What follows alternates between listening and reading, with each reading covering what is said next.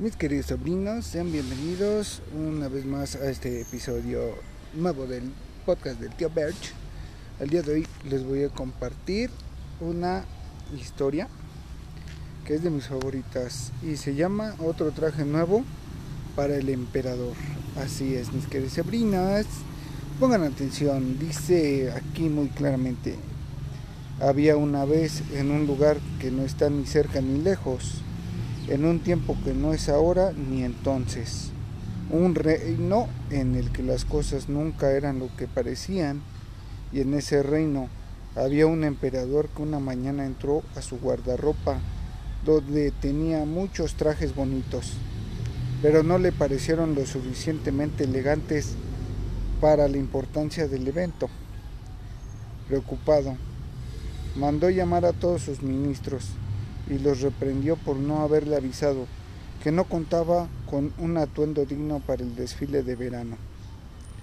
¿Acaso esperaban que diera la bienvenida al estío en Harapos? Cabe aclarar que en ese reino esta clase de desplantes imperiales eran el pan de todos los días, en comparación con su bisabuelo, quien desenterró a una de sus hijas cuando ésta se atrevió a decirle durante el desayuno que lo quería tanto como a la sal. El actual emperador era bastante cuerdo. Después de argumentar durante horas y horas, los ministros decidieron que la única solución era conseguir un nuevo traje al soberano. Por supuesto que desde el comienzo todos sabían que esa era la solución obvia, pero las reglas de la conducta de la corte eran tan rígidas que se consideraba una falta de educación decir en voz alta lo que realmente se pensaba sobre lo que fuera. A la medianoche, el primer ministro Picamuela ordenó a los heraldos anunciar por todos los rincones del reino que el emperador deseaba un traje nuevo, que fuera el más espectacular de todos los que actualmente tenían el guardarropa real. Cabalgaron los mensajeros a toda prisa, leyendo en plazas, mercados y tabernas la proclama real. Llegaron los rumores hasta Dolaripa del Norte, quien envió inmediatamente una paloma mensajera a don Cuentas Largas del Sur. El mensaje decía algo así como, ya la hicimos sastres, costureras, modistas, criadores de gusanos de seda, fabricantes de botones, encajes y listones, una multitud se, agolpó ante las puertas del palacio esperando turno para presentar su propuesta de traje para el emperador.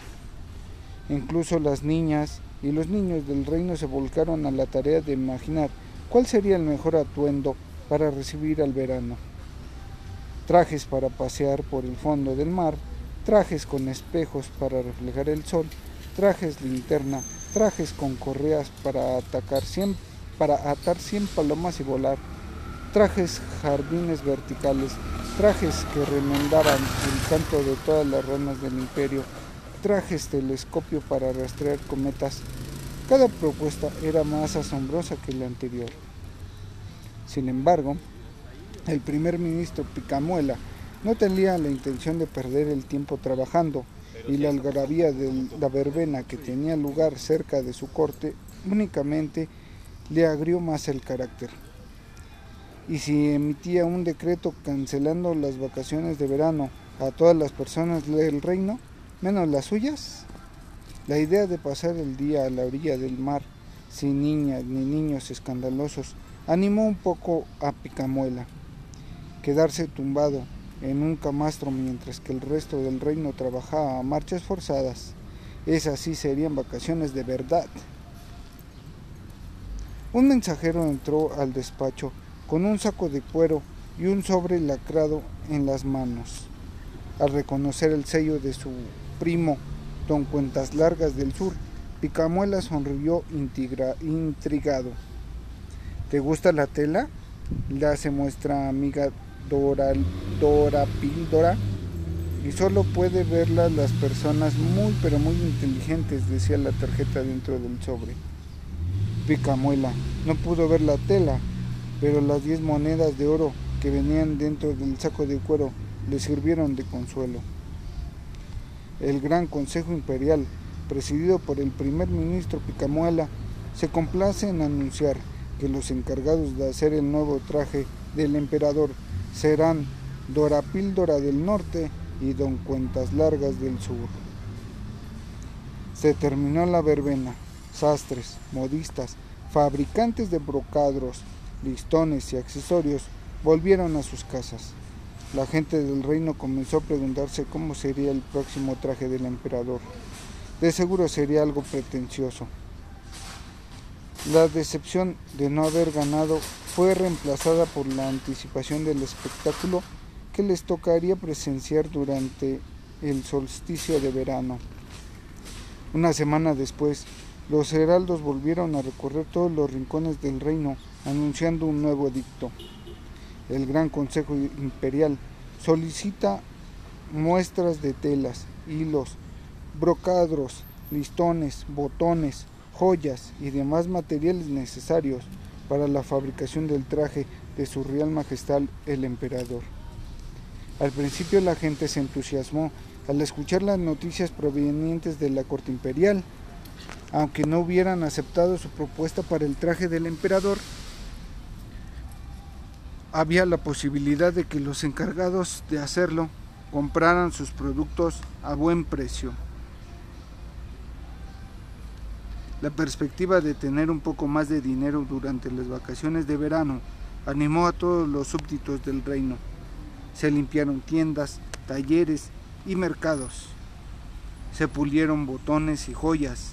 Se colocaron madejas de hilos de seda en canastas frente a vitrinas decoradas con toda clase de figuras de papel. Todo para atraer la atención de los emisarios imperiales. El gusto, sin embargo, no les duró mucho tiempo. Un día después de promulgarse el edicto, don Cuentas Largas inició el recorrido en busca de las muestras para el traje del emperador. Decidió empezar con la tejedora de encajes. La viuda se apresuró a presumirle sus mejores piezas. Nos la llevamos todas, ordenó don Cuentas Largas a los guardias que lo acompañaban.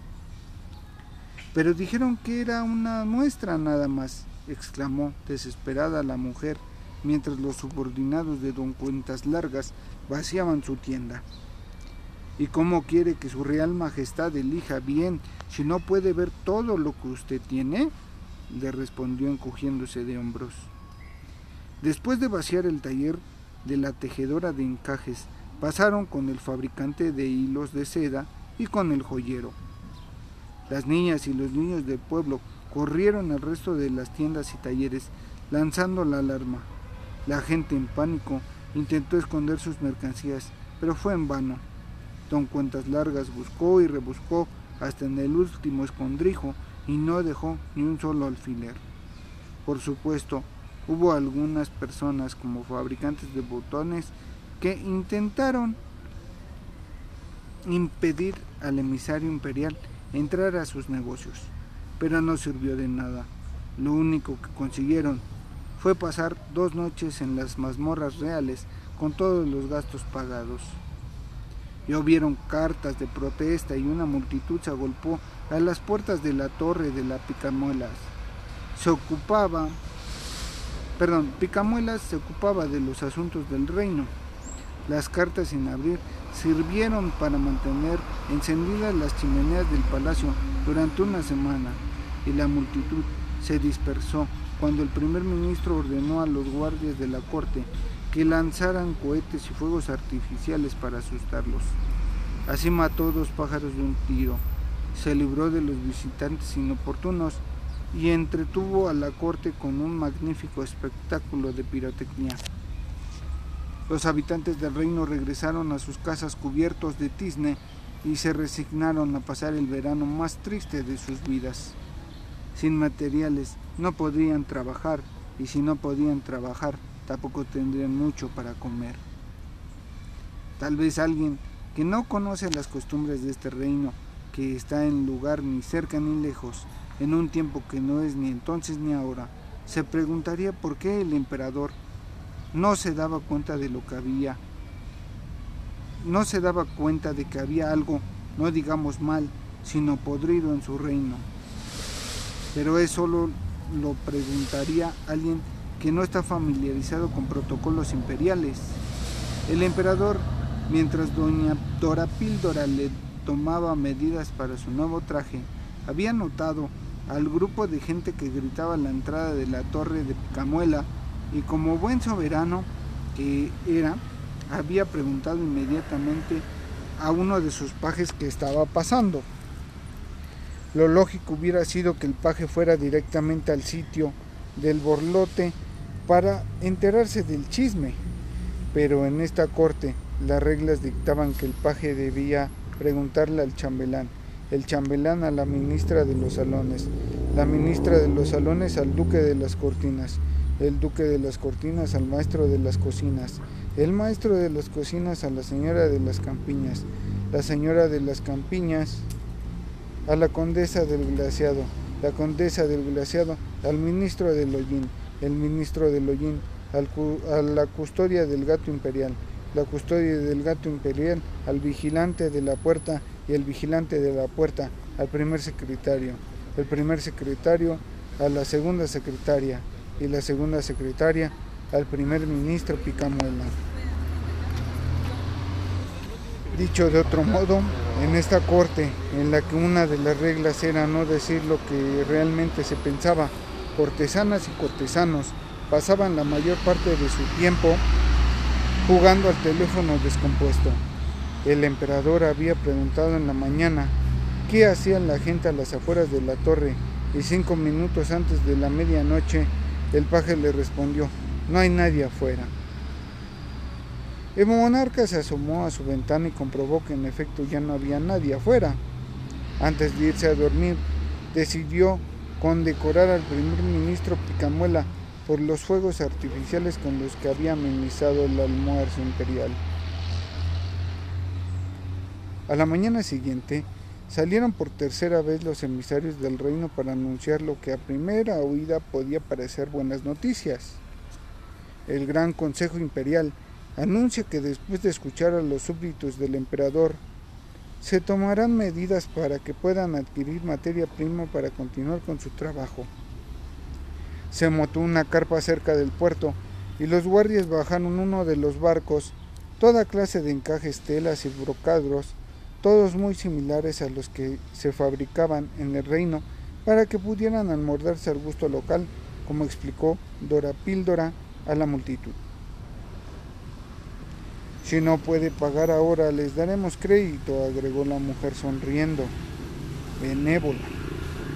Majaderos tejedores, modistas, sastres, con tal de tener con qué trabajar, compraron la mercancía sin importar que costaba el doble de lo normal. Esto, cabe aclarar, era un sinsentido, aún para este reino con costumbres y usos tan diferentes a los nuestros. Las niñas y los niños del imperio, acostumbrados a escabullirse por los rincones en busca de los mejores lugares para jugar, al ver invadido su espacio con esa carpa tan estorbosa, comenzaron a sospechar que allí había gato encerrado. Se reunieron escondidas y después de someterlo a votación decidieron tomar cartas en el asunto. No iban a dejar que nadie les amargara las vacaciones. Comandados por Cordelina, la hija de uno de los madejeros, y Ovillo, el nieto de las vendedoras de encajes, se escurrieron por patios traseros, árboles, cocinas, plazas y lavaderos, dispuestos a descubrir qué estaba sucediendo realmente con el nuevo traje del emperador. El emperador tampoco tenía claro qué estaba pasando con su traje, por más que lo intentaba y dejaba volar su imaginación. No podía ver lo que Dora Píldora extendía frente a él. Si hubiera sido posible expresar lo que pensaba en realidad, hubiera dicho que la mujer no tenía nada en las manos. Recordó que debía guardar las formas, por lo que prefirió guardar silencio. ¿Le gusta la tela, su excelencia? le aseguró, le aseguró que únicamente las mentes más brillantes del reino pueden captar todos sus matices, insistió Dora Píldora al ver que el emperador guardaba silencio. Es exquisita, mi señor, exclamó Picamuela con toda la emoción que le producía el tener diez monedas de oro en el bolsillo. Siguiendo el ejemplo del primer ministro y para demostrar a su soberano que era igual o más brillante que el resto, el chamelán, la ministra de los salones, el duque de las cortinas, el maestro de las cocinas, la señora de las campiñas, la condesa del glaciado, el ministro del hollín, la custodia del gato imperial, el vigilante de la puerta, el primer secretario, la segunda secretaria y hasta el paje comenzaron a proferir una sarta de alabanzas, gorjeos y grititos de emoción que únicamente dejaron mal, más perplejo al emperador. El que no pudieran ver nada no mermó en lo más mínimo su entusiasmo. El emperador, decidiendo que no podía quedar como un tonto, se unió a la algarabía y para dejar claro que podía ver la tela mejor que cualquiera, nombró a Dora Píldora proveedora de telas vitalicia de la casa imperial. Esa noche, escondido en el barco con cuentas largas, contó feliz las ganancias obtenidas con la reventa del material requisado. Sí, ese verano pintaba para ser el mejor de su vida. Le incomodaba tener que compartir sus ganancias con sus secuaces, pero ya más adelante vería cómo solucionar eso.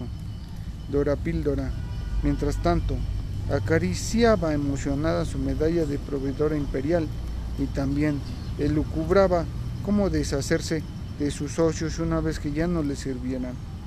Picamuela, por otro lado, se había quedado dormido mientras imaginaba que lanzaba a sus aliados por la borda del barco y ahora roncaba pierna suelta. Fueron las únicas tres personas que pudieron dormir bien esa noche en el reino.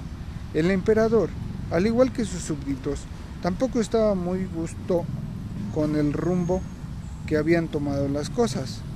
¿Quién podría culparlo? Le perturbaba no poder ver algo que aparentemente tenía a todos sus cortesanos maravillados. Intentando resolver el enigma, pidió que las bibliotecas del reino le enviaran los tratados más complejos que tuvieran a la mano. Día y noche leyó y leyó. Se llenó la cabeza con cifrados, datos, estadísticas y con la anatomía de las cabras. Aprendió de telas mágicas, hechizos y otros portentos de la naturaleza. Estudió y estudió, pero con todo eso cuando llegó el momento de hacer la prueba final de su nuevo traje, lo único que pudo ver en el espejo fue a sí mismo en calzones.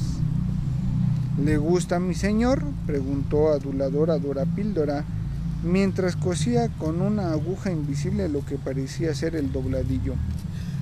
No estará muy corto, murmuró el soberano por decir algo.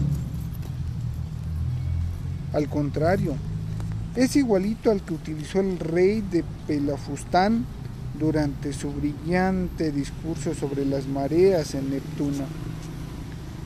Pero, ¿están seguros de que la gente podría apreciarlo? Excelencia, los súbditos del emperador solo pueden ser tan comprensivos con él, intervino don Cuentas Largas inclinándose ante el soberano. El peso del oro en los bolsillos de su chaqueta hizo que casi tocara el piso con la nariz. El Gran Consejo Imperial, presidido por el primer ministro Picamuela, se complace en invitar a todas las personas del reino al desfile de verano, donde su Real Majestad, el Emperador, lucirá su nuevo traje. Solo la gente lista puede verlo. Llegó el solsticio de verano y la gente se agolpó en las calles para presenciar el desfile. Cordelina, Ovillo y el resto de los niños y las niñas del reino se colaron entre la muchedumbre para quedar en primera fila. Habían visto y escuchado más cosas de las que los mayores imaginaban. Sonó una fanfarria y se abrieron las puertas del castillo. Heraldos, juglares y bufones desfilaron por las calles seguidas por la orquesta imperial. Después vinieron las cortesanas y los cortesanos con sus mejores galas.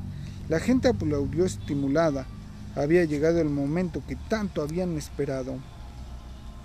Tras todo lo que había pasado, la recompensa tenía que ser muy buena. Sonó la marcha real, llovieron pétalos de rosa. Con su cetro y su corona, el emperador avanzó por la avenida presumiendo su nuevo traje. Se hizo un silencio. Las personas se vieron desconcertadas, pero no queriendo que sus vecinos creyeran que eran poco inteligentes, aplaudieron como si estuvieran presenciando un espectáculo inigualable. Y sí, era todo un espectáculo. El emperador literalmente solo traía puestos sus calzones, su cetro y su corona. Cordelina, trepada en un árbol, lanzó un silbido. El emperador está desnudo, el emperador está desnudo, canturrearon, riendo todas las niñas y los niños del reino. Sus papás al principio intentaron callarlos, pero cayeron en cuenta de que tenían razón. Se unieron al coro de rechiflas y risas. Cundió el pánico, hubo desbandada de músicos y juglares, cortesanos, duques y ministros, con y sin campanilla, intentaron cubrir con sus ropas al soberano pero eso solo provocó más carcajadas.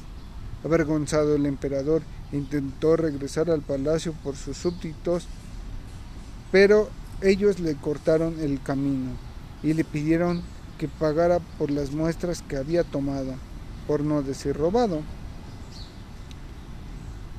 Solo en ese momento el soberano cayó en cuenta de que había visto a Picoamuela, Dorapíldora y Don Cuestas Largas desde el desayuno. Los ladrones están en el muelle, gritó Ovillo. El barco soltó a amarras y se alejó del puerto. Don Cuentas Largas observó cómo se alejaba y decidió que era momento de deshacerse de sus socios. Tal vez podría sobornar a la tripulación y convencerlos de que abandonaran a Picamuela y Dora Píldora en una isla desierta o entregarlos a los guardias del emperador. Mientras él tramaba y destramaba un plan truculento tras otro. El ex primer ministro Picamuela tomaba vuelo a sus espaldas para tirarlo por la borda. Dora Píldora, que era de la idea de nunca desaprovechar una buena oportunidad, tenía lista ya una cuerda con la que amarraría Picamuela una vez que tirara por la borda cuestas largas. Chilló una gaviota y Cuestas Largas se dio la vuelta justo cuando Picamuela se le venía encima. Picamuela se paró en seco y Dora Píldora, que lo seguía muy de cerca, se estampó en su espalda. En menos de tres segundos, los tres pillos comprendieron que eran lo que estaba sucediendo y empezaron a pelear. Jalones de pelucas, de saco, arañazos y golpes bajos la tripulación del barco detuvo lo que estaban haciendo y contempló entretenida el espectáculo. Corrieron las apuestas. La mayoría se inclinó a favor de Dora Píldora, que parecía invencible con su cuerda. El vigía, por estar echando porras a picamuelas desde la cima del mástil, no vio que el buque imperial le estaba dando alcance. Para cuando se dio cuenta de lo que pasaba, era demasiado tarde. De rodillas ante el emperador, el ex primer ministro Picamuela, Dora Píldora y don Cuentas Largas imploraron al, al soberano que los perdonara, pero no consiguieron el indulto imperial, al menos no en ese momento. Además de reconocer sus errores públicamente, era necesario que los tres pillos repusieran todo lo que se habían llevado para saldar así las cuentas con toda la gente a la que habían estafado y a la cual ha dicho de paso, habían hecho pasar un muy mal rato. El emperador exigió a todos los colaboradores una conducta honesta y advirtió que si se volvía a repetir el abuso serían despedidos. También reconoció que las reglas de la corte eran parte del problema y decretó que a partir de este día los funcionarios tendrían que informarle de todo con transparencia, lo que todas las personas fueran a comunicarle en las audiencias. De ahora en adelante escucharía sus súbditos para evitar engaños y malos entendidos. Y sobre todo, salió públicamente a invitar a todos los ciudadanos a interesarse por lo que sucedía en el reino, a opinar, dar ideas, vigilar y participar en los asuntos relacionados con el bienestar de su comunidad y a nunca quedarse callados ante injusticias o malas acciones. La gente de la corte también se sintió aliviada de no tener que pasar todo el día jugando al teléfono descompuesto. La primera audiencia fue con Cordelina, Ovillo y el resto de las niñas y niños que sugirieron algunas formas en las que los tres pillos podrían empezar a compensar quienes habían dañado. Ese festival de verano fue uno de los mejores de la historia del reino, pero también lo fue el de otoño, el de invierno y el de primavera al año siguiente. Se encomendó a los pillos que construyeran un parque para que niños y niñas pudieran jugar y divertirse todo el año. En ese parque se puso también una sastrería y en esa sastrería Picamuela, Dora y Cuentas Largas ayudaron a crear todos esos trajes fantásticos que la gente del reino había imaginado para el emperador. Corrieron los rumores de lo que estaba sucediendo y personas de otros reinos visitaron por montones el parque con su sastrería fantástica.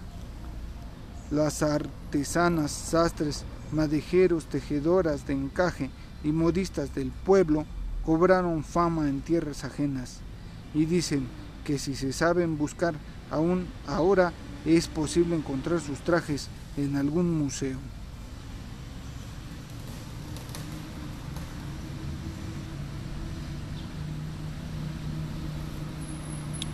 Bien, vamos a la reflexión. Transparencia, redención de cuentas y combate a la corrupción. En esta sección ofrecemos algún elemento de análisis que pueda motivar, facilitar la reflexión y el diálogo sobre este importante tema que forma parte de nuestra vida como ciudadanos y ciudadanas. Con el fin de esta historia, eh, invitamos a los adultos cercanos como maestros y padres de familia a acompañar a su lectura y a disfrutar la historia en compañía de sus pequeños. Bien. Así es. Entonces, aquí tenemos... Bueno, aquí tenemos que esto fue escrito por Paulina Barraza, me parece. Bueno, pues básicamente mis queridos sobrinos, aquí tuvimos esta historia que pues nos, nos lleva al punto de recordar que los niños y los borrachos siempre dicen la verdad, o al menos eso es lo que dicen por ahí, ¿verdad? Entonces, mis queridas sobrinas, recordemos que no debemos de quedar bien ante nadie.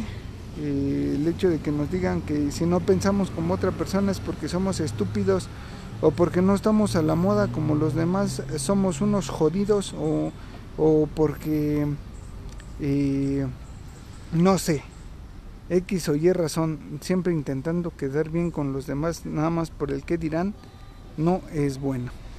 Entonces, eh, hasta aquí vamos a dejar este episodio. Espero que les haya gustado la historia, ¿verdad? Y no sean como el emperador, que les tomen el pelo y que les digan que si porque no siguen tal o cual tendencia, son unos ignorantes o unos imbéciles.